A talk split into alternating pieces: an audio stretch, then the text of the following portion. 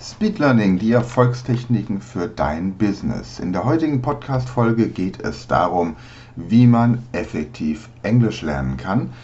Also bleib dran. Mein Name ist Sven Frank, ich bin Inhaber der Speed Learning Academy und Autor des Buches Speed Learning, die Erfolgstechniken. Diese Podcast-Folge wird dir präsentiert vom Polyglot Project.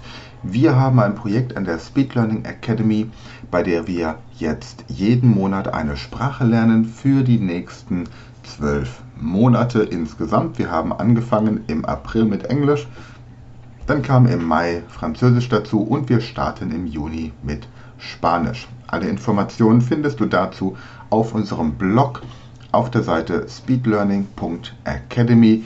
Alles vollkommen kostenlos und sehr effektiv.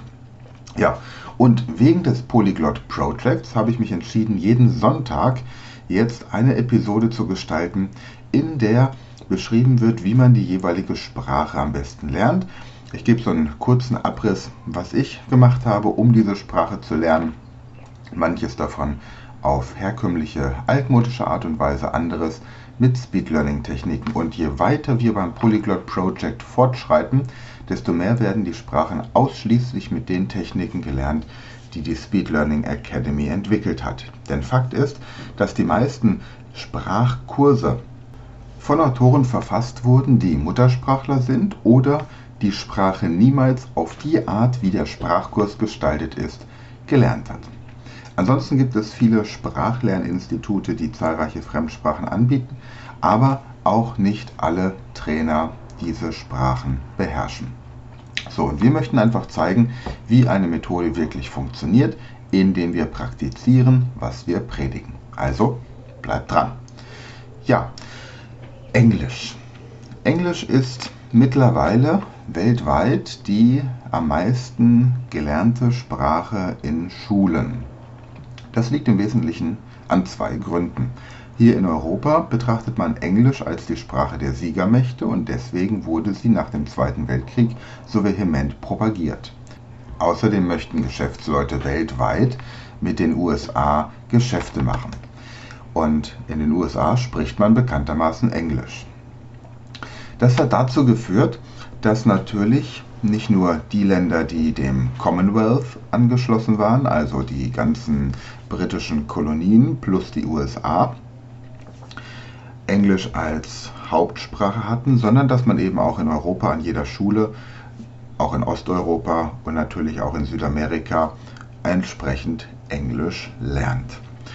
Jetzt ist natürlich die Frage, wenn jeder auf der Welt theoretisch Englisch lernt, selbst in den arabischen und asiatischen Ländern, wieso ist Englisch dann bei vielen Menschen einfach noch so, wie soll man sagen, schlecht verständlich?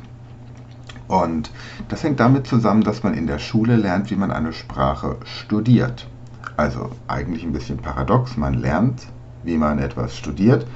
Also in einer früheren Podcast-Folge habe ich den Unterschied zwischen einer Sprache lernen und einer Sprache studieren vorgestellt. Und ich möchte da ein Beispiel geben, das mich in der Schulzeit sehr beeindruckt hat. Wir hatten sowohl Muttersprachler im Unterricht als auch Lehrer, die wirklich durch eiserne Disziplin diese Sprache gelernt haben und auch den absurdesten Grammatik-Regelsatz aus dem FF erklären konnten. Wenn ich heute Muttersprachler frage, zum Beispiel, was ist der Unterschied zwischen Finish und And, dann bekomme ich Beispiele, aber keine Regel. Das gleiche, wenn ich nach dem Unterschied zwischen Close und Shut frage, dann bekomme ich auch Beispiele, aber keine Regel.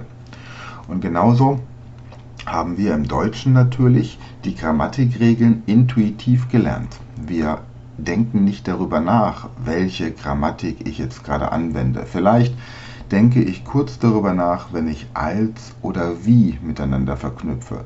Oder mittlerweile denke ich vielleicht auch ein bisschen darüber nach, wenn ich einen Satz mit weil oder mit denn formulieren möchte. Möglich. Aber das tue ich deswegen, weil ich es korrekt aussprechen möchte. Intuitiv würde ich zum Beispiel sagen, der Klaus ist größer wie der Karl. Bis mir jemand sagt, dass das schlechtes Deutsch ist und ich dann mich konzentriere und sage, der Klaus ist größer als der Karl. Genau das gleiche mit, ich muss meine Oma besuchen, weil die hat nächste Woche Geburtstag. Da würde mich dann jemand korrigieren und sagen, ich muss meine Oma besuchen, denn die hat nächsten Sonntag Geburtstag. Auch da, um einfach ein korrektes Deutsch anzuwenden.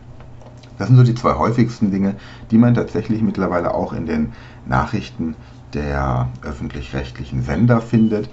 Und so zementiert sich das einfach auch in unser Unterbewusstsein ein und wir wenden die Grammatik automatisch falsch an.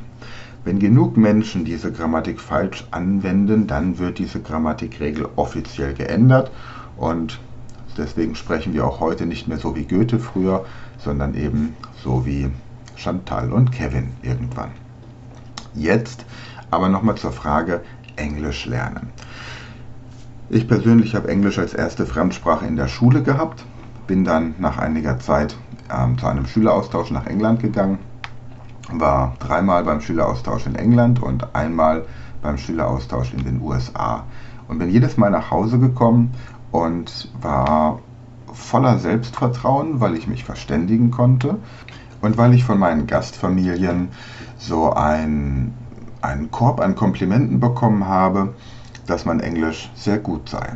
So, jetzt kam ich nach Hause mit dieser Suggestion und schrieb in der nächsten Englischarbeit wieder eine 4. Warum? Weil auf der einen Seite der Englischunterricht natürlich einiges richtig gemacht hatte, sonst hätte ich mich nicht verständigen können im Ausland. Auf der anderen Seite allerdings ganz andere Dinge abgefragt wurden. Es ging nicht darum, zwölf verschiedene Möglichkeiten zu formulieren, wie man sagt, dass man auf die Toilette muss, von der Königin bis zum Obdachlosen. Es ging auch nicht darum, dass man die besten englischen Flüche kennt oder irgendwelche Slang-Begriffe, die nur unter den Schülern oder innerhalb der Familie üblich waren. Und es ging auch nicht darum, in der Klassenarbeit irgendwelche Sätze zu schreiben, die tatsächlich in der Realität formuliert wurden. Wenn der Lehrer das Wort Thank you hören wollte, dann wollte er nicht das Wort Cheers hören. Und wenn er hören wollte Sir, wollte er auch nicht das Wort Mate hören. Also Sachen wie Thank you Mate, Cheers oder Cheers Mate im Sinne von Thank you Sir waren einfach keine Option.